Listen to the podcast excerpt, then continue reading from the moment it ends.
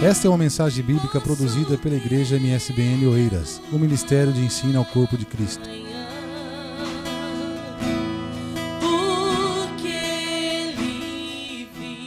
Meus irmãos, a paz do Senhor. Aproveitando, você pode dar um bem-vindo para esse teu irmão, essa tua irmã, o visitante que está com a gente hoje. Cumprimente-o.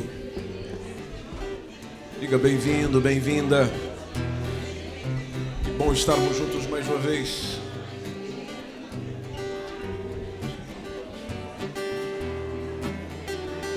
Aleluia.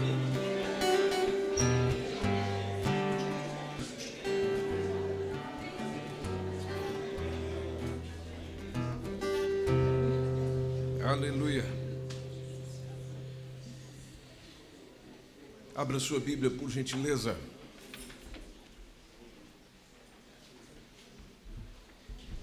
Evangelho de Jesus Cristo, segundo João, capítulo de número 6.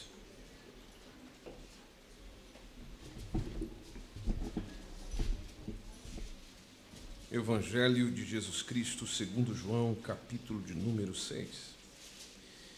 Nós vamos ler do versículo 53 até o versículo 57.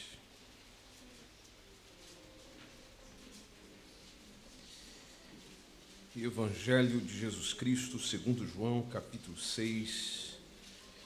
Nós vamos ler do versículo 53 até o 57. Vocês encontraram? A palavra do Senhor nos diz assim: Jesus, pois, lhes disse: Na verdade, na verdade vos digo que, se não comerdes a carne do filho do homem e não beberdes o seu sangue, não tereis vida em vós mesmos. Quem come a minha carne e bebe o meu sangue, tem a vida eterna, e eu o ressuscitarei no último dia.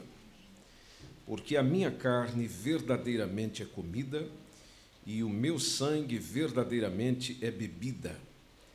Quem come a minha carne e bebe o meu sangue, permanece em mim, e eu nele. Assim como o Pai que vive me enviou, e eu vivo pelo Pai. Assim, quem de mim se alimenta, também viverá por mim. Amém. Pode tomar seu assento, por favor.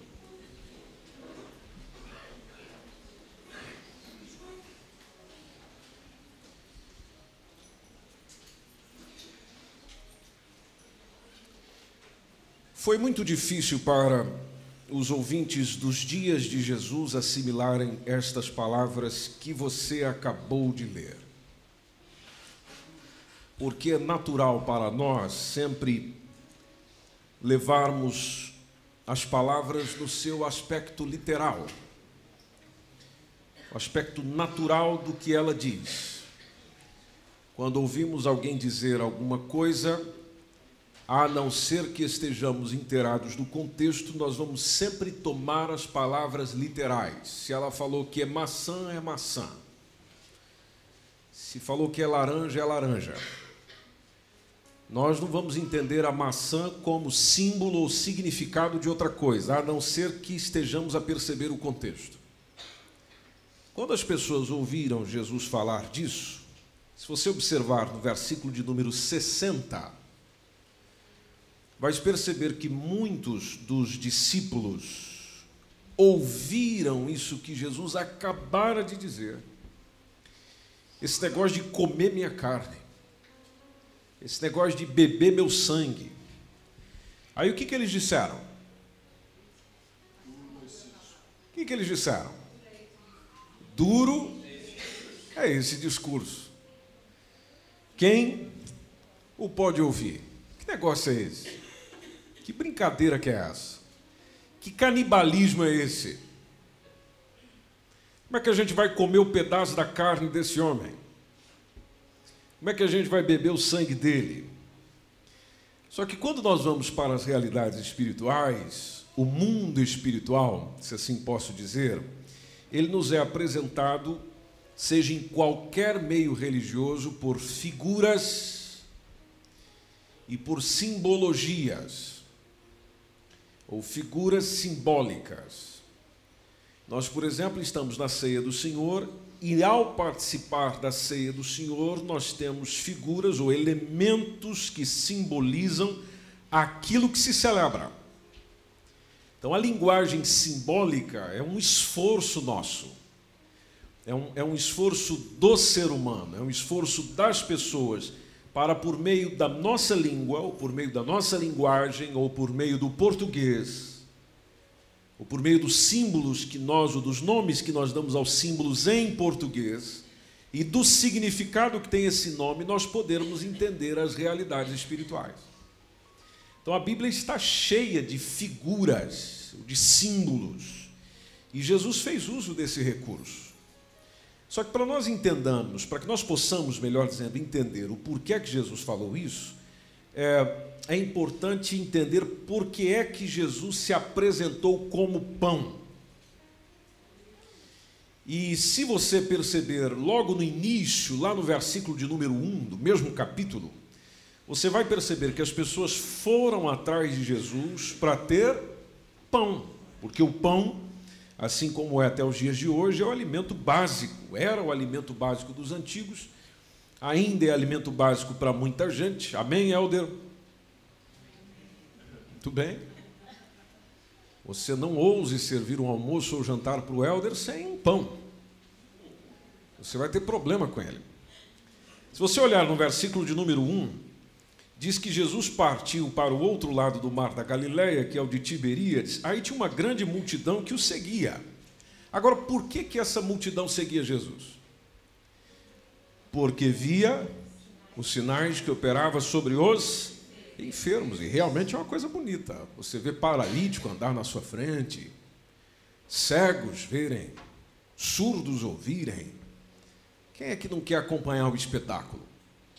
Então, como Jesus fazia esse tipo de coisas, então o pessoal ia atrás dele. Aí, lá no versículo 5, mesmo capítulo, você vai perceber que Jesus levantou os olhos e ele olhou para aquela grande multidão que estava vindo ter com ele.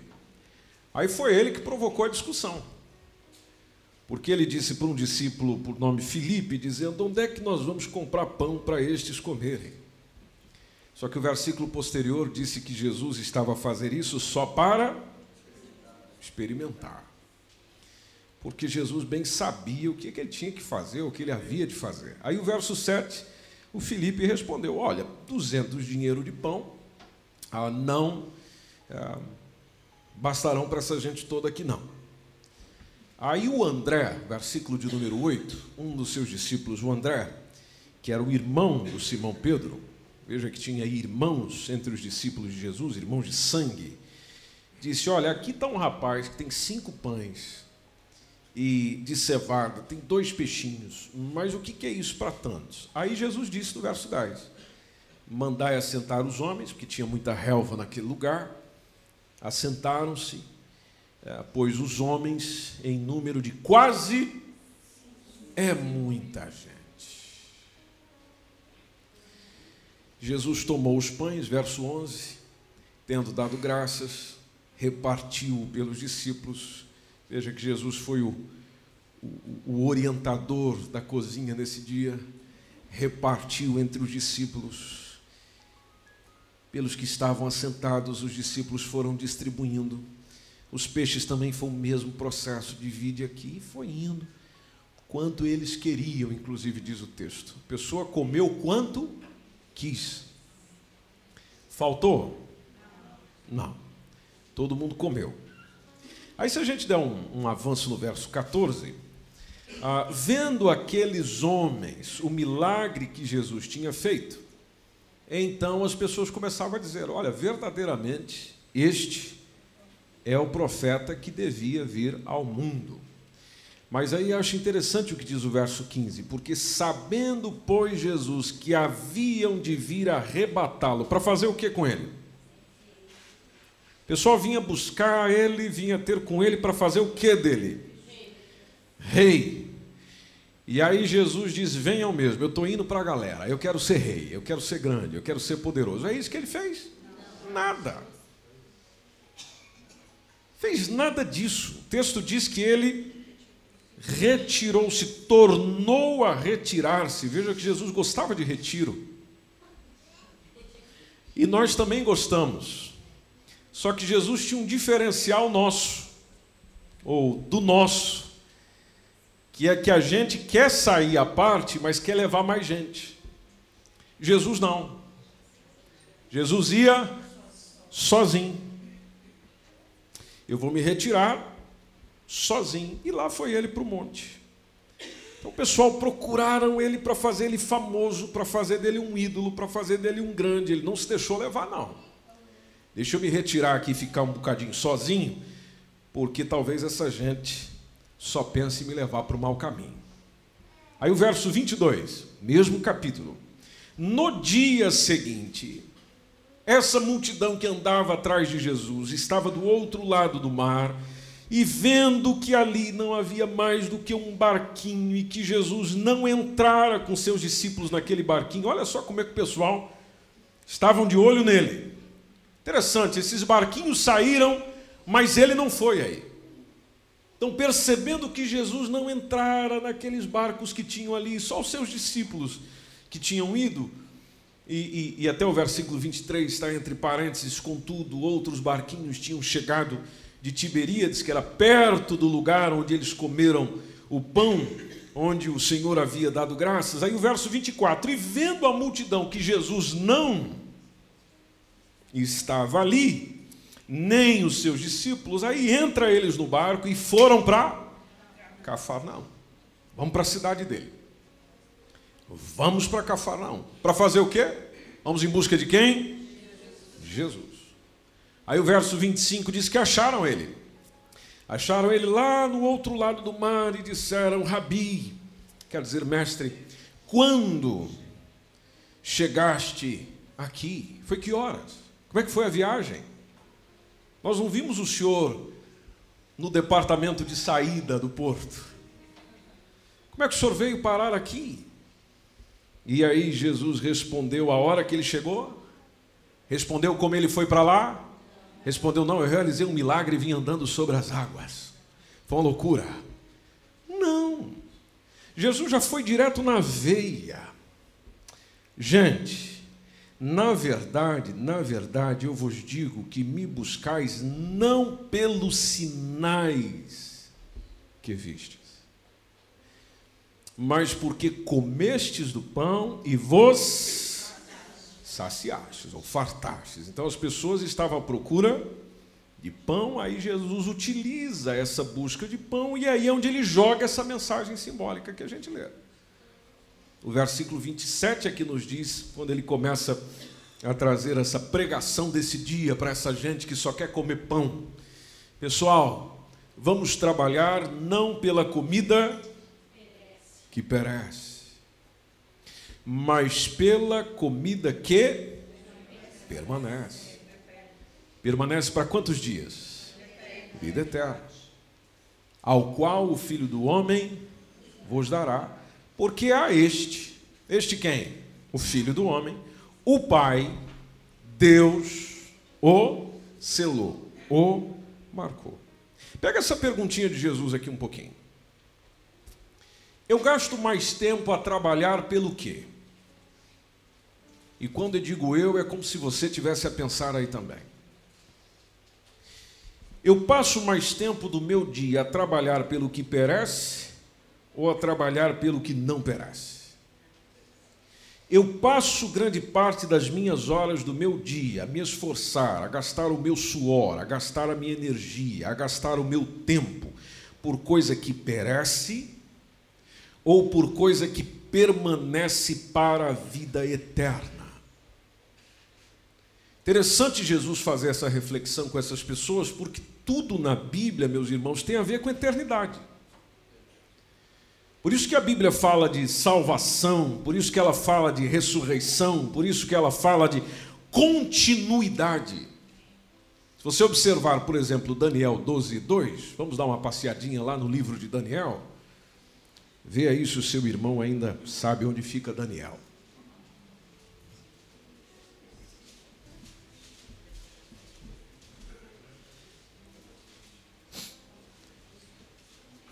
Talvez tem gente que até com a Bíblia no telemóvel ainda está perdido.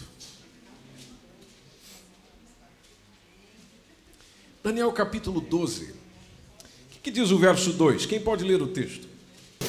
Muitos que dormem no pó da terra res- ressuscitarão, uns para a vida eterna e outros para a vergonha e desprezo eterno. Olha que coisa, gente. Uns para a vida eterna e outros para vergonha e desprezo de quantos dias? Eterno também. Jesus falou sobre isso.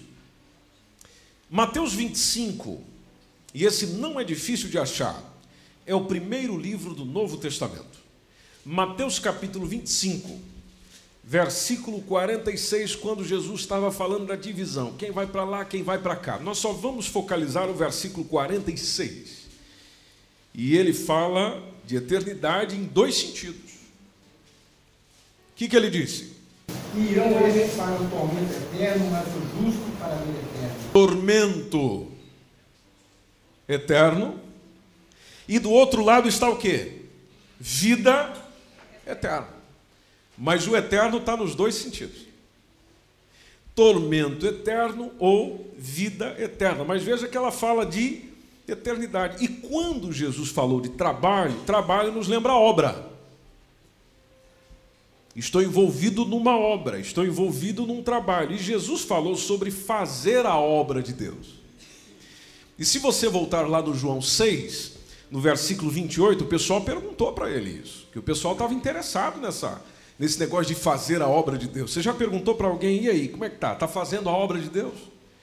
E a pessoa assim diz, sim, sim, eu estou fazendo a obra de Deus, eu estou limpando o chão da, da igreja, estou arrumando as cadeiras, eu estou trabalhando nesse departamento, eu estou trabalhando nesse ministério, eu estou fazendo a obra.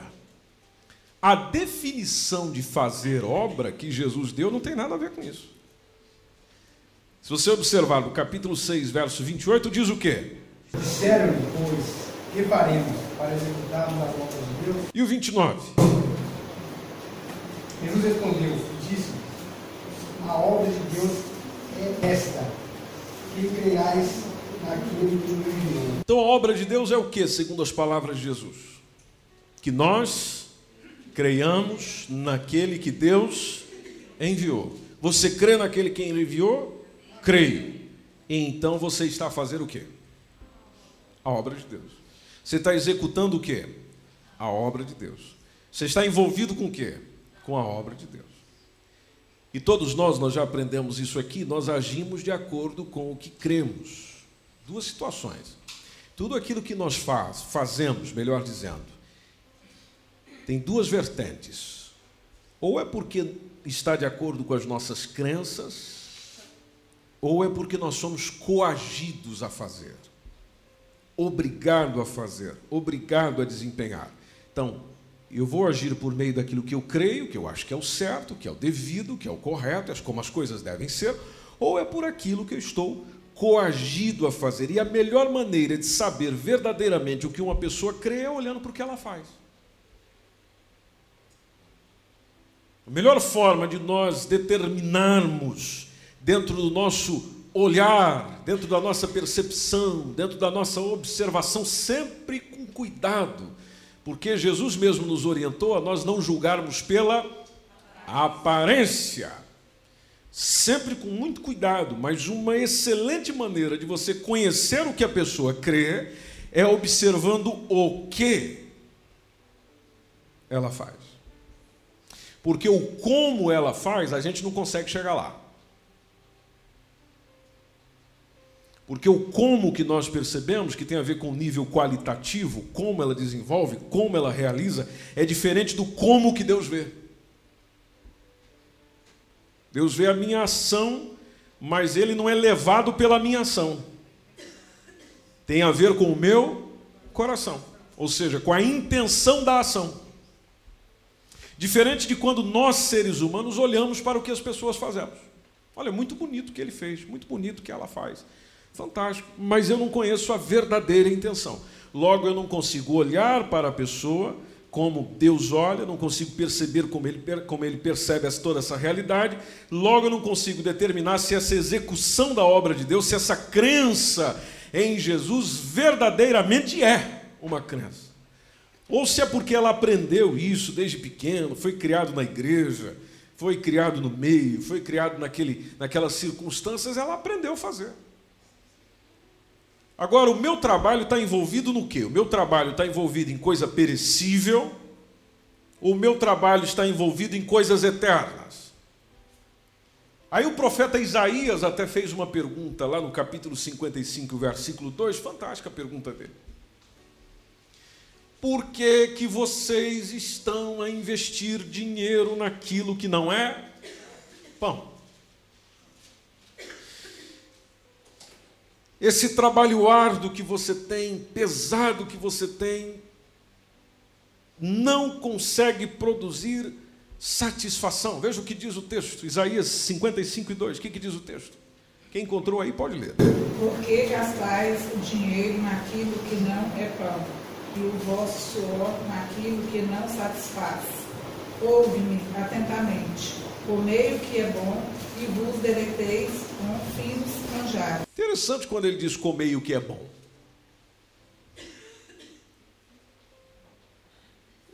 Comer o que é bom. Inclusive o texto fala se deleite com a gordura. Mas nós estamos fugindo da gordura. Amém? Amém. Aleluia. Tudo que é gordo, gente, hum, não, não, isso não, é muito, muito gordo, muito gordo. Nossa, como eu estou gordo. Nossa, como eu estou gorda.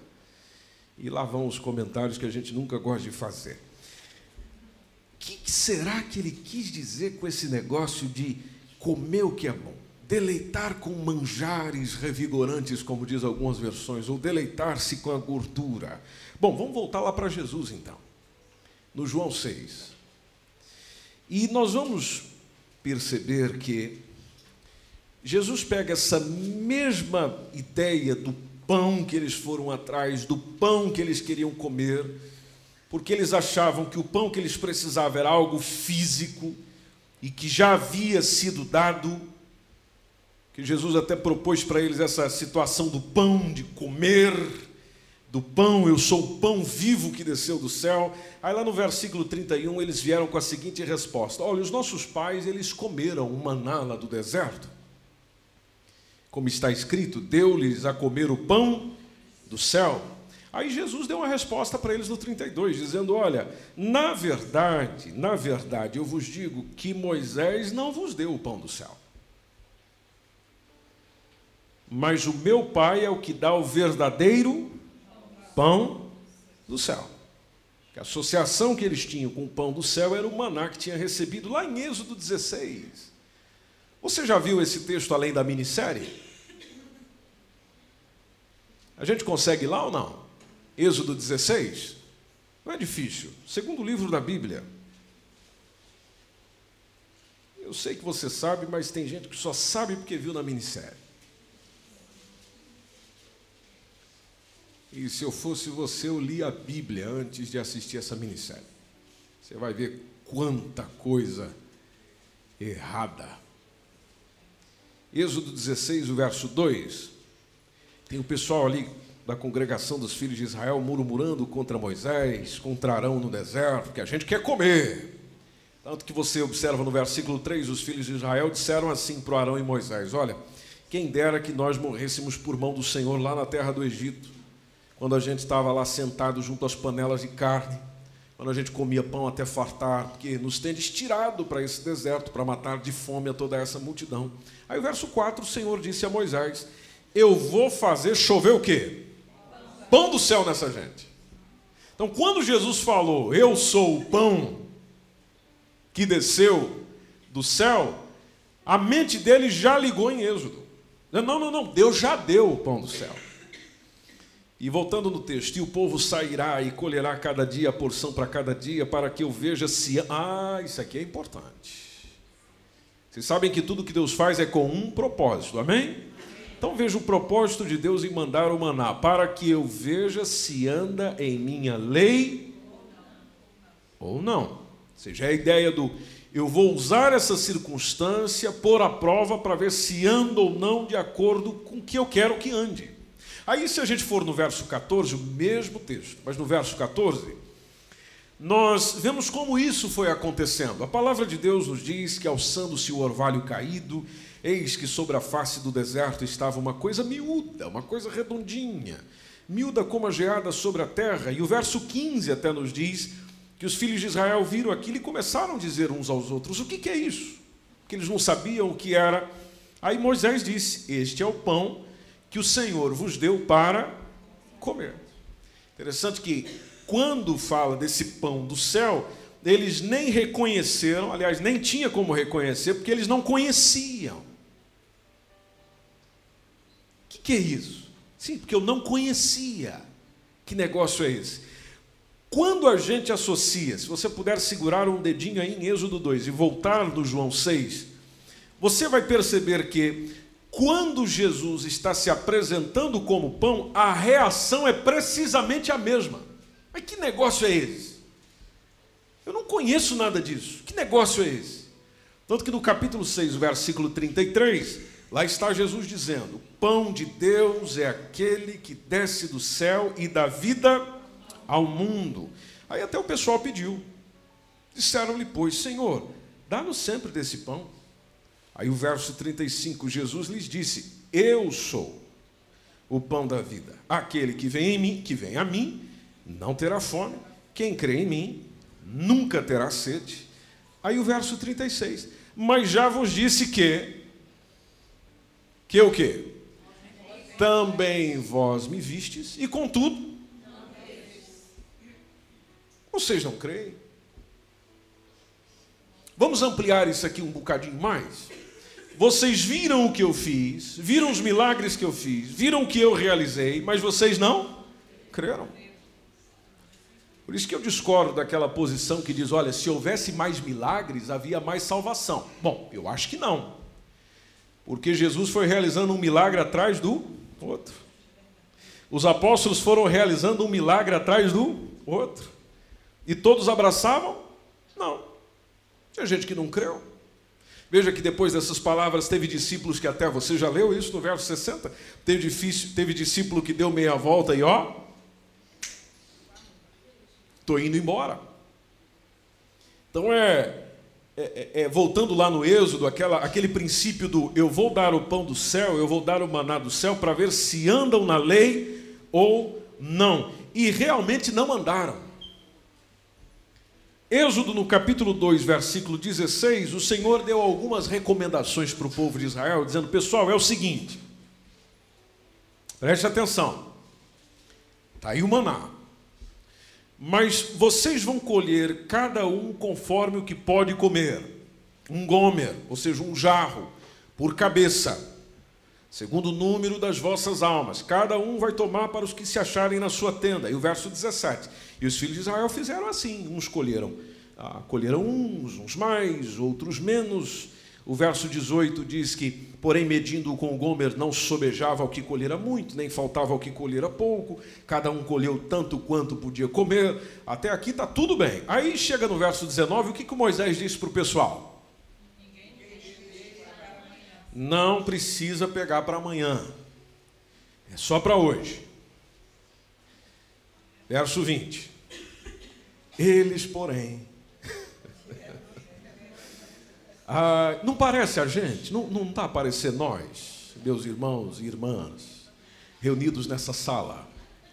Ah, não está a parecer um bocadinho conosco? Eles, porém, não deram ouvido a Moisés. Antes, alguns deles deixaram dele ou do maná para o dia seguinte. Resultado: criou bicho cheirava mal. Aí o Moisés, que era um homem pacífico, calmo, tranquilo, sereno, indignou-se contra eles. Por quê? Porque é aquela ideia do que eu tenho que guardar para amanhã. Mesmo Deus me dizendo, olha, é, é, é só para hoje. Não, não, mas é, é, bom guardar aqui, porque sim, mas foi o Senhor que falou. Olha, o Senhor, tal, Moisés deu a ordem que amanhã vai ter de novo. Não, não, não, vamos guardar aqui para amanhã, porque amanhã, amanhã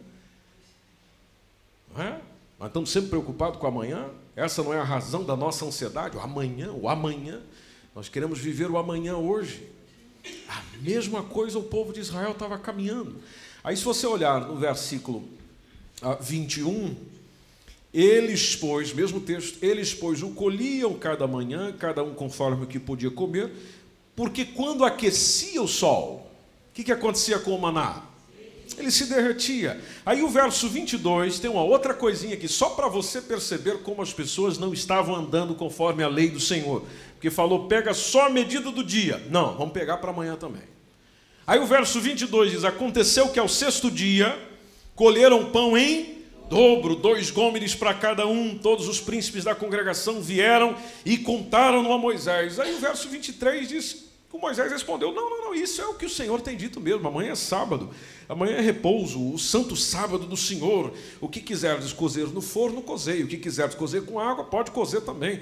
Tudo aquilo que sobejar, ponde em guarda para vós até amanhã. Aí chegou no sábado e não cheirou mal, não teve bicho, não, porque simplesmente obedeceram o que o Senhor disse. Agora sim é hora de pegar para amanhã. Aí no verso 26 diz que seis dias o colhereis, mas o sétimo dia é o sábado, dele não haverá. E o verso 27. Ai, gente do céu. O texto diz que ao sétimo dia, alguns do povo, mesmo sendo dito que não tem mas nós somos teimosos, como eles eram, e a gente sai para ver. Alguns saíram para colher, mas não o acharam. Aí o Senhor disse a Moisés: Veja que agora é o Senhor que está indignado. Até quando? Até quando vocês vão recusar guardar os meus mandamentos e as minhas leis? Até quando? Ele mandou o maná para ver se o pessoal obedecia. Obedeceram? Não. Aí, quando Jesus está falando de ele ser o pão que desceu do céu, agora voltando para o João 6, se você observar no versículo 38, Jesus disse assim: Olha, eu desci do céu. Aí Jesus já começa dando uma lição de obediência, dizendo: Eu desci do céu não para fazer a minha vontade. Porque o povo de Israel quis fazer a vontade deles. Mas aquele que se chamou de pão já está deixando claro que eu desci não para fazer a minha, ou seja, então eu já estou obedecendo a alguém. Porque eu vim fazer a vontade daquele que me enviou. Aí o verso 39 também é maravilhoso. E a vontade do Pai que me enviou é esta Olha Jesus dizendo qual é a vontade de Deus: que nenhum de todos aqueles que me deu se perca, mas que eu ressuscite no último dia. Aí no verso 40, Jesus volta a bater na tecla dizendo: Porquanto, ele usa a mesma frase do versículo anterior, portanto a vontade daquele que me enviou é esta. É esta do que? Todo aquele que vê o Filho ou seja, todo aquele que vê a Cristo e crê nele, tem o que, minha gente querida? Vida eterna. E a prova de que terá vida eterna é que eu o ressuscitarei no último dia. Aí, se você der um pulo no versículo 47, lá está Jesus continuando e dizendo: Na verdade, na verdade vos digo que aquele que crê em mim, é que tem a vida eterna. Verso 48: Eu sou o pão da vida. Vocês estão pensando lá no maná? Não, não, não, não. Vossos pais comeram maná no deserto e morreram. Verso 50: Este é o pão que desce do céu, para que o que dele comer não morra. Parece que o pessoal ainda não entendeu, e lá está Jesus, verso 51. Eu sou o pão vivo que desceu do céu. Se alguém comer desse pão, viverá para sempre. Tem a ideia da vida eterna, e o pão que eu der. É aqui que começou a complicar a pregação nesse dia. Que o pessoal ficou escandalizado. E, e, e o pão que eu der é a minha carne. Mas aí ele simplificou, dizendo que eu darei pela vida do mundo, ou seja, para que eles tenham vida. Aí, se a gente for no verso 53, Jesus disse: Na verdade, na verdade eu vos digo que se não comerdes a carne do filho do homem, não beberdes o seu sangue, então complicou. Vocês não vão ter vida em vós mesmo. Só que interessante, o versículo anterior, eles já estavam disputando. O verso 52 diz que os judeus já estavam disputando entre si, dizendo: Como é que esse pode nos dar a sua carne, o seu sangue? Sua carne para comer, o seu sangue para beber. Aí lá está Jesus ainda botando essa gente para fervilhar dentro da cabeça no versículo 54, dizendo: Quem come a minha carne bebe o meu sangue, tem a vida eterna, eu ressuscitarei no último dia. Aí aqui a gente lembra do que o Daniel 12 e 2 nos diz, daqueles que vão ressuscitar para a vida eterna. No verso 55 está Jesus dizendo: A minha carne verdadeiramente é comida, o meu sangue verdadeiramente é bebida. E isso aqui a gente entende quando percebemos o que ele fez. E o que é que ele fez? Ele se ofereceu. Bom, toda comida para ser degustada precisa ser oferecida. Se ela não for oferecida, naturalmente e dificilmente será degustada. Então a gente lembra que Jesus se ofereceu em nosso lugar para servir de quê? Para servir de alimento. Mas, mas eu ainda não entendi esse negócio. Bom, o servir de alimento é o que Jesus sintetizou no versículo 57. O versículo 57 você entende todo esse negócio aqui. Quando ele diz assim como o Pai que vive me enviou e eu vivo pelo Pai, Pegue essa última parte do texto. Assim quem de mim se alimenta. Quem em mim vem buscar nutrição. Quem em mim vem buscar aquilo que precisa para a vida. Quem em mim vem buscar condições de permanecer na rocha. Quem em mim vem buscar condições de ser salvo. Quem vem ter comigo para viver uma nova vida e uma nova realidade, então quem de mim se alimenta, também viverá por mim. É a ideia do Jesus ser o meu guia, Jesus ser o meu Senhor, Jesus ser o meu Salvador, ele ser tudo o que eu preciso. Quando você pega um pão, quando você pega qualquer comida, essa comida só faz parte de você quando você bota na sua boca mastiga e faz mais o quê? E engole. Quando você engoliu, é que essa comida passou a fazer parte de você. A mesma coisa, só que no sentido espiritual. Quando você prova de Jesus, onde diz o texto bíblico: provar e vede que o Senhor é o quê? É bom. Quando você prova de Jesus, quando você prova a Sua palavra, porque nem só de pão viverá, o homem, mais do que de toda palavra que sai da boca de Deus. Então, quando eu degusto a palavra que Ele me dá, e eu, e, e eu não só degusto e deito fora. É quando eu degusto essa palavra, aprecio o seu sabor e trago para dentro de mim. Eu guardo a palavra no meu coração, para eu não pecar contra o Senhor. Então eu consigo viver por meio dele. Ou seja, mas ele precisa fazer parte de mim. É nós nos convertendo para o Senhor para que ele faça parte de mim.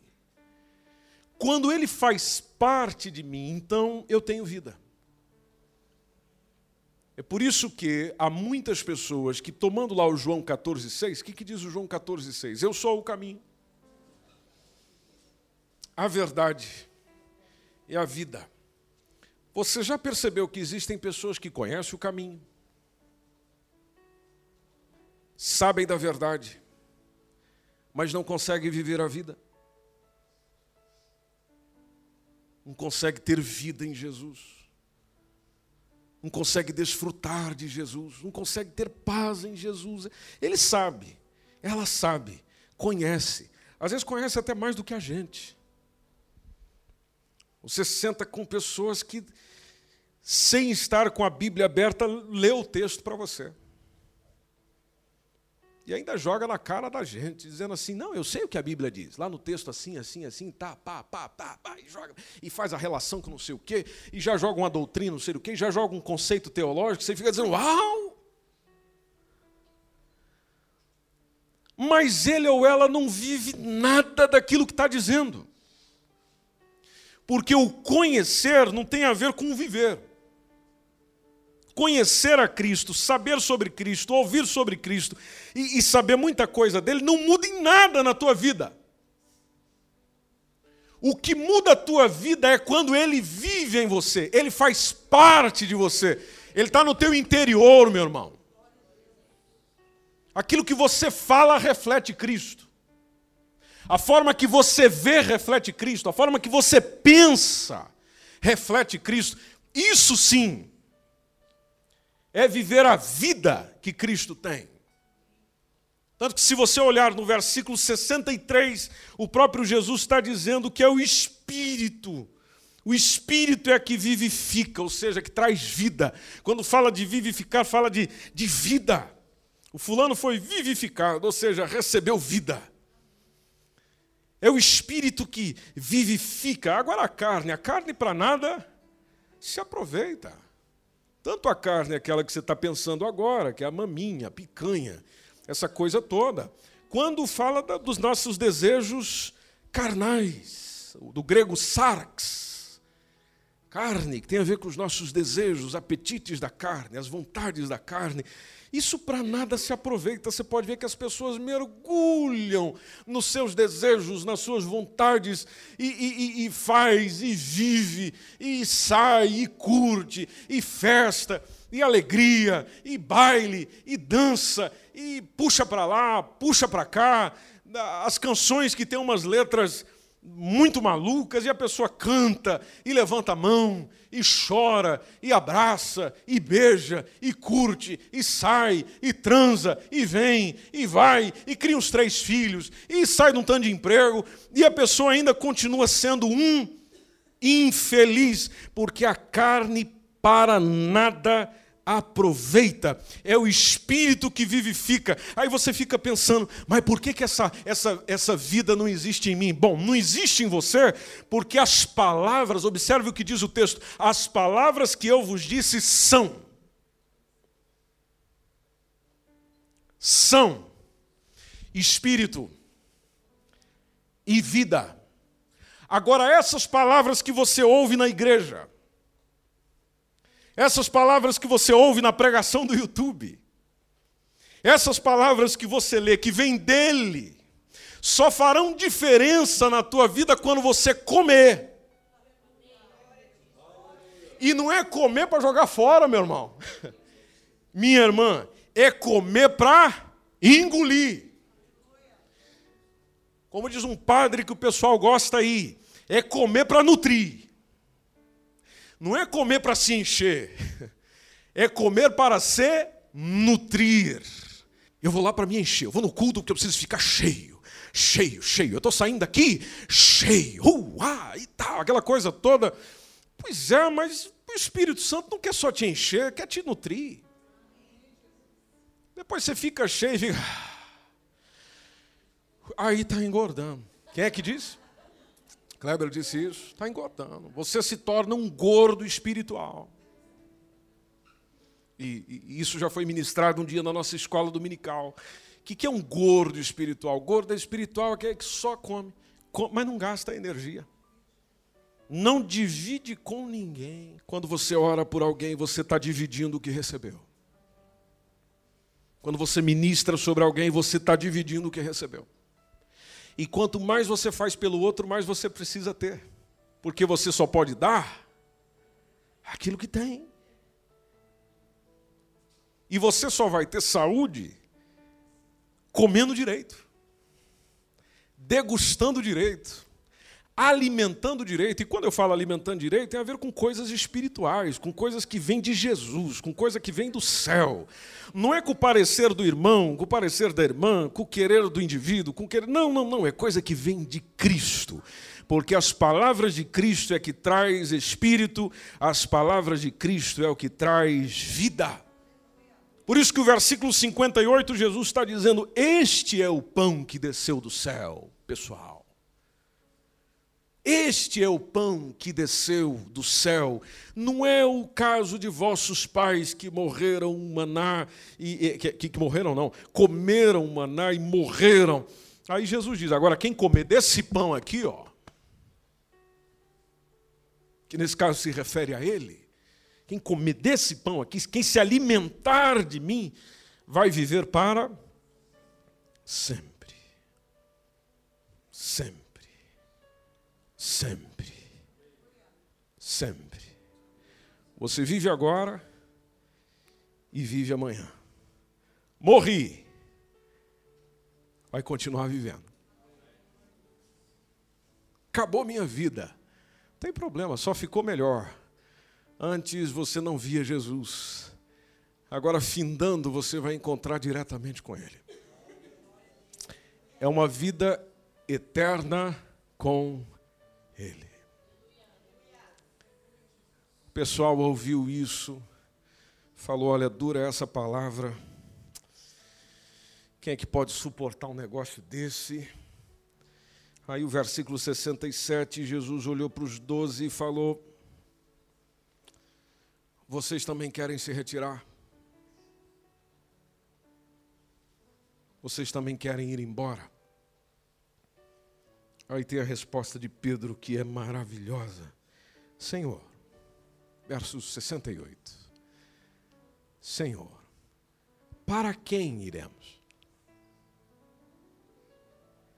O Pedro entendeu a mensagem de Cristo, que quando ele falou para quem, ele falou de uma pessoa. Amém? Ele falou, para quem iremos? Ele falou, para onde iremos? Que o onde nos lembra um local. Ele entendeu a mensagem, falou: não, então eu tenho que me alimentar dele mesmo. Então, para quem iremos nós? Tu é que tens as palavras de vida eterna. Você pode dizer isso, a mesma frase de Pedro? Jesus, tu é que tens as palavras de vida eterna. Vamos juntos para ficar bonito? Jesus, tu tens as palavras da vida eterna. Aleluia. Aí diz o versículo posterior, e nós vamos orar juntos, quando Pedro acrescentou, dizendo: nós temos crido e conhecido. Eu não estou só crendo, não, Senhor. Eu também estou conhecendo. Conhecendo o que, Pedro? Tu és o Cristo, o Filho de Deus. Crer para conhecer. Não é conhecer para crer, é crer para poder conhecer. Quanto mais você se entrega a Ele, mais você o conhece. Quanto mais você o conhece, mais você crê. Para quem está indo você? Quando você precisa de uma palavra que transforma a tua mente, o teu dia, a tua vida, você vai para onde? Para quem você vai? Você vai para uma pessoa? Você vai para a televisão? Você vai para a internet? Você vai em busca de quem? Ou esse quem na tua vida é aquele que é capaz de trazer vida com excelência e vida com abundância, não só agora, mas para toda a tua eternidade. Para quem é que você vai? Quem é que tem sido a sua busca? A sua busca são os santos que se dizem por aí? A sua busca é para quem? É para as religiões? É para quem? É para os pastores? Ei, lembre-se que o único alimento que você precisa e não pode abrir mão é desse alimento que traz uma saciedade para a tua alma que ninguém pode saciar. E esse alimento tem um nome, como todos os outros, mas o nome está acima de todo nome e é mais poderoso do que tudo. Se chama Jesus Cristo. E o mesmo Jesus disse: Quem de mim se alimenta. E é aqui onde você entende o que ele está dizendo. Quem come a minha carne, ou seja, quem de mim se alimenta, quem bebe o meu sangue, quem de mim se alimenta. Onde eu sou o único prato que ele busca. Então, esta pessoa tem a vida eterna. Quem comer deste pão viverá para sempre. Você pode estar em pé.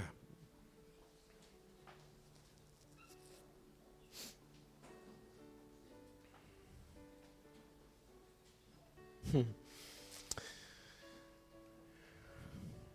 Você já deve ter ouvido alguém dizer uma frase muito comum por aí, onde diz: Você é, quando fala da alimentação, você é o que você como já ouviram isso?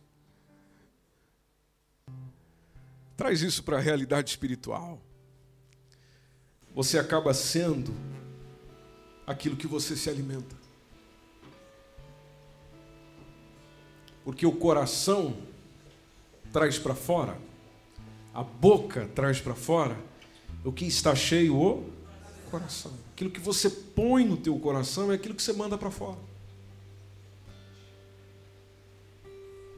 Por isso, se a tua alimentação é o Senhor Jesus, diariamente, as palavras do Senhor Jesus, é a vida do Senhor Jesus, é a essência do Senhor Jesus, então o que, é que vai acontecer consigo? Tudo em você vai ser a maneira de Jesus. Por isso que quem de Cristo se alimenta tem vida em si mesmo. E tem garantia de vida eterna com Deus. O, o crer em Jesus é que significa esse comer sua carne, é, beber o seu sangue. Por quê? Porque você se torna participante dele. Quando você crê nele, você se torna participante dele. Como você sabe, o pão sustenta a vida. Então Jesus Cristo quer ser o teu sustento.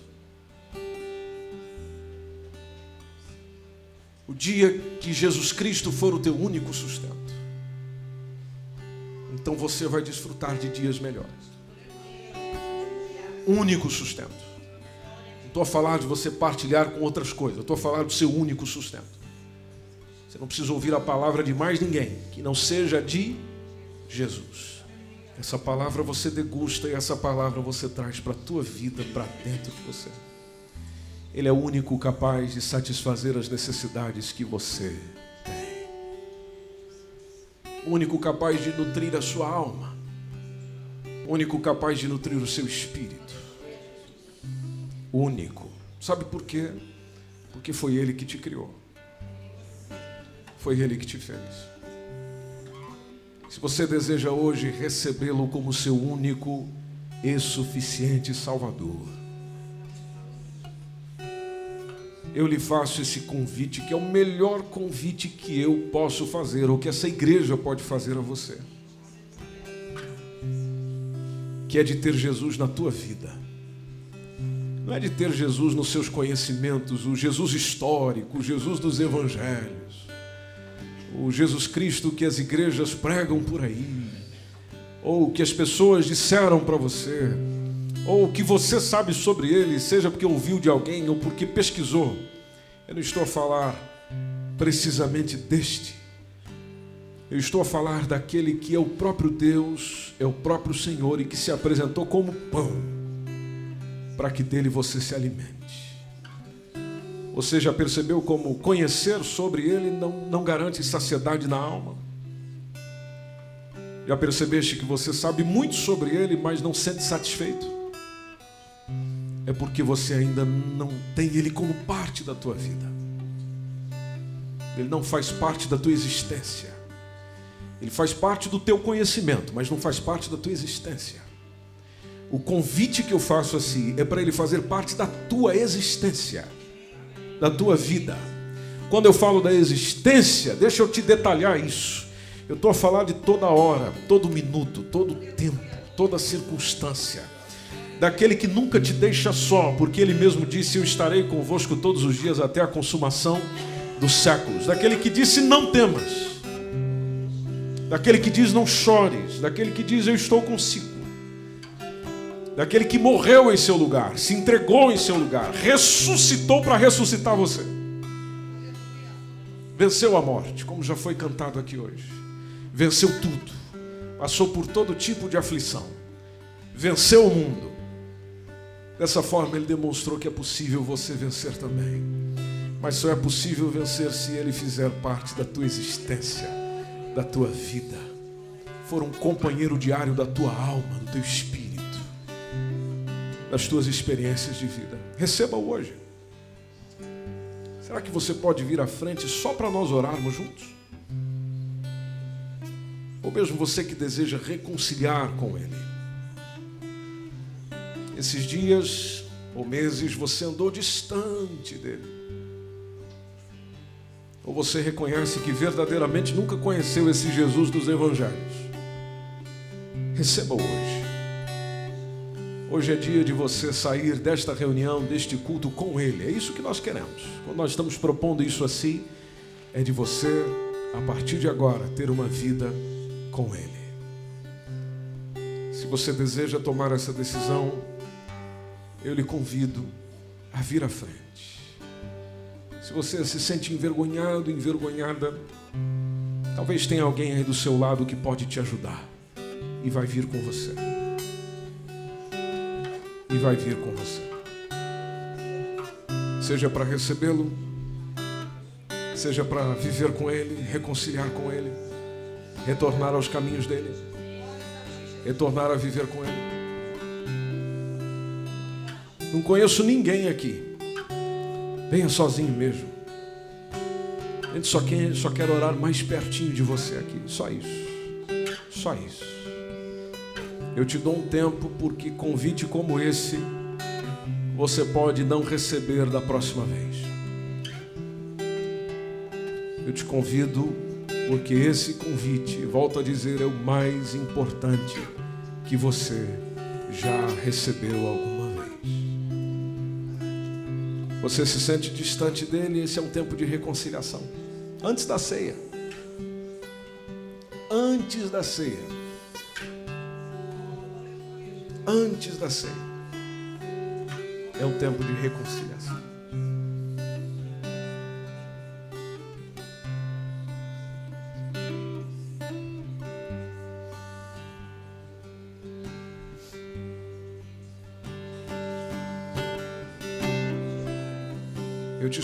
Te esperando.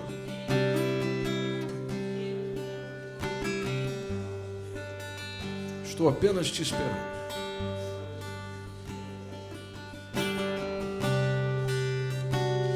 Estou apenas te esperando.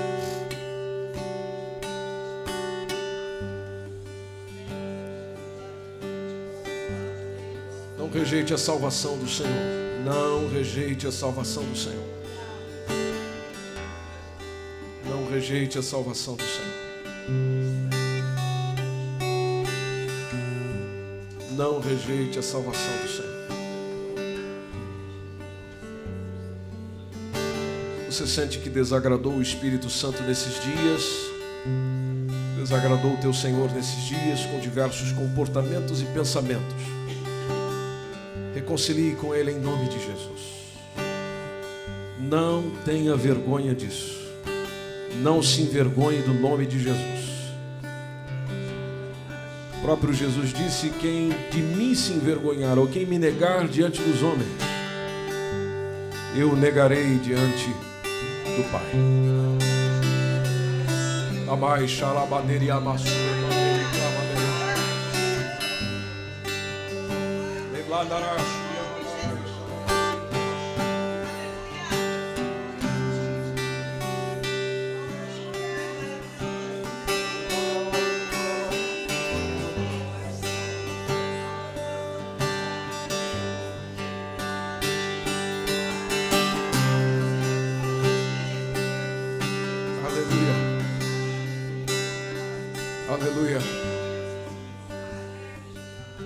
Aí, meu irmão, minha irmã, se puder estender as tuas mãos em favor destes nossos irmãos.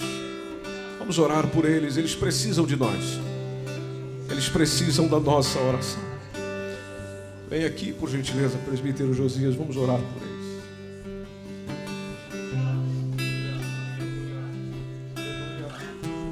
Pai, nós te agradecemos pelo teu grande amor. Agradecemos ao Senhor pelas palavras que o Senhor dirigiu aos nossos corações nesta noite. Nós queremos pedir ao Senhor que nos ajude a estarmos em Ti, a recorrermos sempre a Ti, Senhor, porque somente em Ti nós temos o alívio que precisamos. Apresentamos a Ti, Senhor, esta noite, meus irmãos, e as minhas irmãs estão a reconciliar contigo. Papai, eu peço ao Senhor que perdoe os seus pecados, porque essa promessa que o Senhor nos fez, aquele que vem a mim de maneira nenhuma lançarei fora.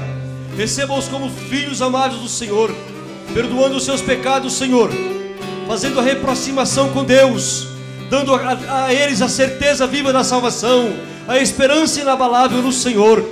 Perdoa os seus pecados, Senhor.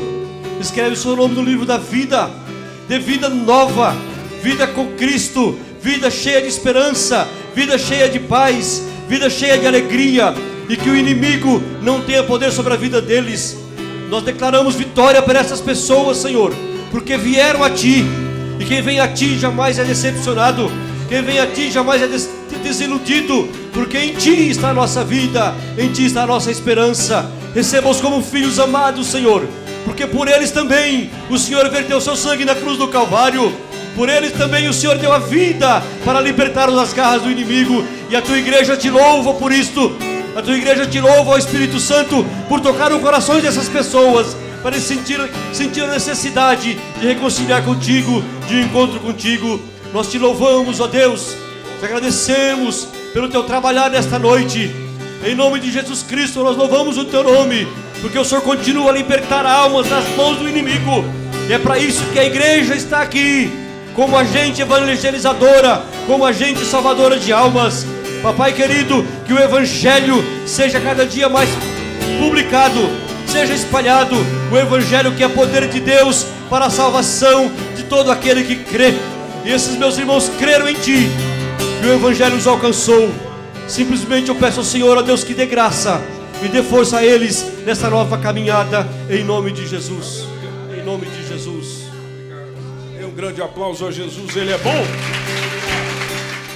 Esta foi uma mensagem da Igreja MSBN Oeiras. Siga-nos nas nossas redes sociais, Facebook e Instagram. E pelo nosso canal no YouTube, acesse também ao nosso site msbnportugal.com.